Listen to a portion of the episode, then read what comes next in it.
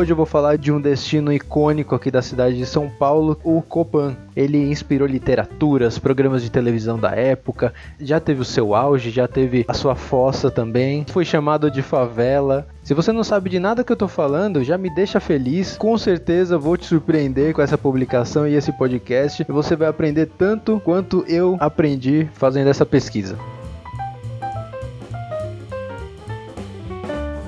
Antes de mais nada, eu gostaria de me apresentar. O meu nome é Alexandre, eu sou do blog Guia do Nativo e o meu objetivo com esse projeto, esse projeto multimídia, esse projeto que está presente em todos os canais de comunicação. Mas falando sério agora, eu estou presente nas redes sociais, estou presente no blog, que é o centro de todas as mídias, onde você pode encontrar vídeos no YouTube, o podcast e mais informações também. Então vamos lá. Se você quer conhecer o meu canal no YouTube, lá você vai ver que eu foco em dois idiomas, publico vídeos em português português e espanhol, com a mesma pauta. Se você quiser aprender o espanhol, você tem a base no português. Se você quiser aprender português, você tem a base do espanhol. Já aqui no podcast, eu aprofundo mais sobre os destinos onde eu vou. Por exemplo, agora eu vou no Copan, certo? Então eu vou aprofundar um pouquinho mais falando sobre a história, como ir, como chegar, o que fazer depois de lá e sobre a arte do local. No blog você encontra as referências bibliográficas de tudo, os vídeos que eu usei para aprender mais sobre o Copan. Lá você encontra também as dicas, lá é o centro de tudo. E também estou presente no Instagram, onde ficam as interações mais rápidas, umas pílulas de curiosidades que eu coloco lá, em fotos, em vídeos. E o dia a dia também, às vezes quando eu vou gravar, eu já publico alguma coisa lá falando que eu vou gravar, faço algumas perguntas, enfim. Gostaria também de agradecer você que está ouvindo e pedir desculpas também porque eu estou aprendendo a utilizar as ferramentas de melhor maneira, eu trabalho sozinho, então é um pouco difícil, porém espero que todo o conteúdo se destaque dentro de todo esse amadorismo. Deixando de lado os panos quentes, vamos ao episódio.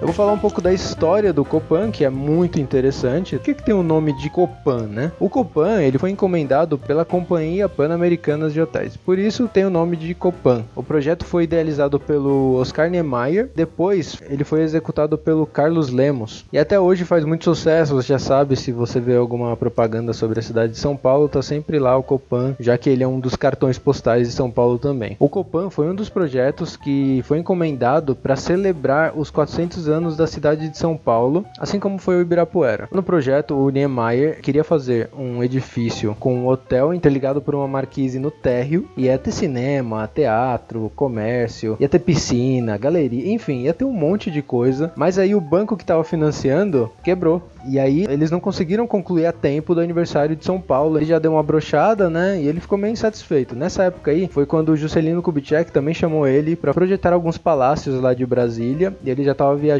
para fora, viu que não ia dar certo esse projeto do Copan. Ele já colocou na mão do Carlos Lemos para executar o projeto. E o prédio foi inaugurado só em 1966. Ou seja, pode falar que o Carlos Lemos projetou a parte interna e o Oscar Niemeyer a parte externa.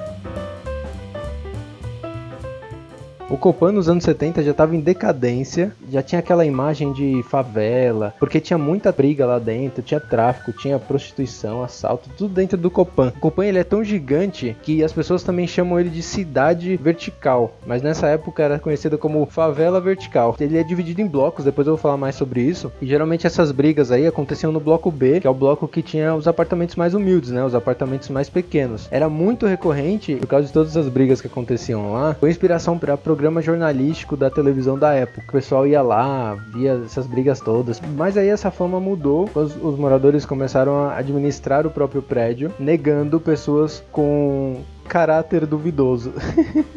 e aí foi mudando, né? Nos anos 90 teve a revitalização ali no centro, né? E aí mudou, virou alvo da classe média. Todo mundo queria morar no Copan, porque o Copan estava ali no centro, né? Revitalizado. Ele foi inspiração de um prêmio Jabuti, que é um dos prêmios mais importantes da literatura do Brasil, porque ele baseou a Arca sem Noé, Histórias do Edifício Copan, que foi escrito em 1994. E hoje ele tá aí, um edifício gigante ali no centro de São Paulo. Ele é maior que 400 457 cidades do Brasil. Ó, eu tô lendo, obviamente, né? Porque ele tem 115 metros de altura, 120 mil metros de área construída. E aí tem aquela arquitetura modernista. Naquela época tinham vários arquitetos modernistas. Tinha o Vitor Brecheret, que fez o monumento às bandeiras. Tinha todo aquele movimento modernista e o Oscar Niemeyer, né? Um deles, né? Já tava na construção do Copan. O Copan já era para ser chique. Na verdade, o Copan ele é dividido em blocos, da letra A à letra F. Na letra A tinha as pessoas de classe média, pessoas que tinham um apartamento com dois dormitórios, mais ou menos 90 metros quadrados. Aí na, na B, E e F, aquele pessoal de classe um pouquinho mais baixa, com apartamentos com apenas um cômodo de 29 metros quadrados, eram kitnets ou apartamentos só com um quarto, que tinha 40 metros quadrados. E no bloco C e D, pessoas de classe média alta, com apartamentos que já tinham três dormitórios, eram apartamentos já de 200 e poucos metros quadrados. E assistindo o documentário do Copan, eu vi que também era utilizado por estudantes que vinham estudar aqui em São Paulo porque tinha dinheiro, né? Aí os pais pagavam, eles faziam repúblicas no Copan e viviam todos juntos lá. Uma curiosidade é que no bloco B os elevadores param entre dois andares e aí tem rampas que conectam os dois andares. E aí a pessoa que mora no oitavo andar e a que mora no nono andar param no mesmo andar, né? Uma sobe e outra desce. É interessante isso daí. Falam inclusive que por essa quantidade de pessoas, classes diferentes, apartamentos de tamanhos diferentes, foi uma construção muito focada no socialismo. Eu não sei, eu na verdade eu, não, eu nunca pesquisei sobre Oscar Niemeyer ser socialista, mas faz todo sentido, né? Porque tem essa comunicação entre pessoas de classes sociais diferentes. Lá dentro tem vários comércios, né? Você vai no cabeleireiro, a pessoa que corta cabelo lá, ela mora no Copan e a cliente também mora no Copan.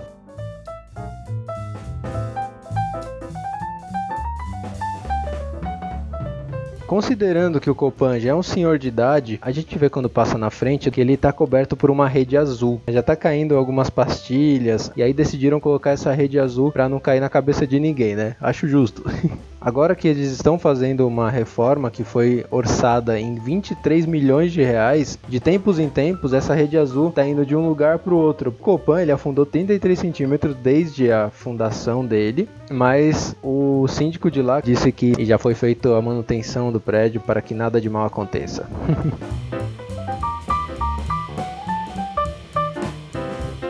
como que chega nesse lugar? É pago? Então, não é pago, é grátis. Tem horários de visitações que são fechados às 10h30 da manhã e às 3h30 da tarde. Fica 400 metros da Estação República e 50 metros de um ponto de ônibus ali que vem do centro de São Paulo. Você pode chegar também de táxi, de Uber, pode de bicicleta, embora eu não recomende de bicicleta, assim como também não recomendo de carro particular, porque o centro de São Paulo já sabe como é, né? É um pouco perigoso para você deixar as coisas assim e, e também é caro para você encontrar encontrar um estacionamento.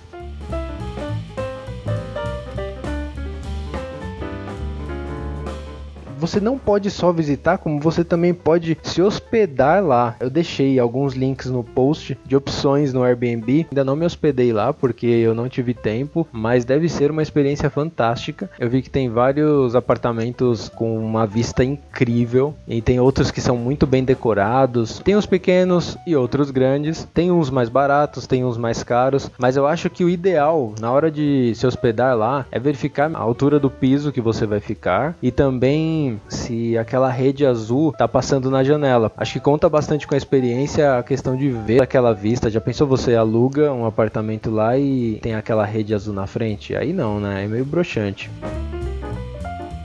Também tem vários bares e restaurantes né, ao redor mesmo do Copan. Lá à noite é um point, né? Eu já fui no Bar da Onça, que fica ali próximo. Tem vários petiscos, tem drinks, enfim, é um bar normal, né? Se você for lá, eu recomendo que você coma a carne da onça e o drink da onça. É basicamente uma caipirinha de maracujá. E tem o Bar do Fel, que eu já fui e recomendo. Tem várias coisinhas gostosas para comer lá. Além disso, ao redor do local, se você for de manhã, então vai sobrar bastante tempo para você visitar outros lugares. O que eu recomendo é sair de lá e ir direto para a Biblioteca Mário de Andrade. Essa biblioteca é gigante, tem várias opções de coisas para fazer ali perto. E aí você pode ir caminhando pelo Teatro Municipal, ali do lado também tem o Shopping Light, tem o Vale do Anhangabaú para você tirar umas fotos. Aí você já emenda com o Centro Antigo de São Paulo, já visita tudo, sobe no Martinelli, enfim.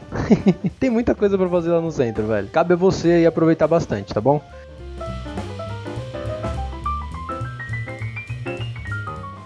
Eu espero que você tenha gostado dessas recomendações. E se você gostou, manda uma mensagem para mim lá no Instagram, comenta aí no blog, me segue nas redes e se inscreve no meu canal do YouTube para ter mais informações, mais vídeos e também para me ajudar, né?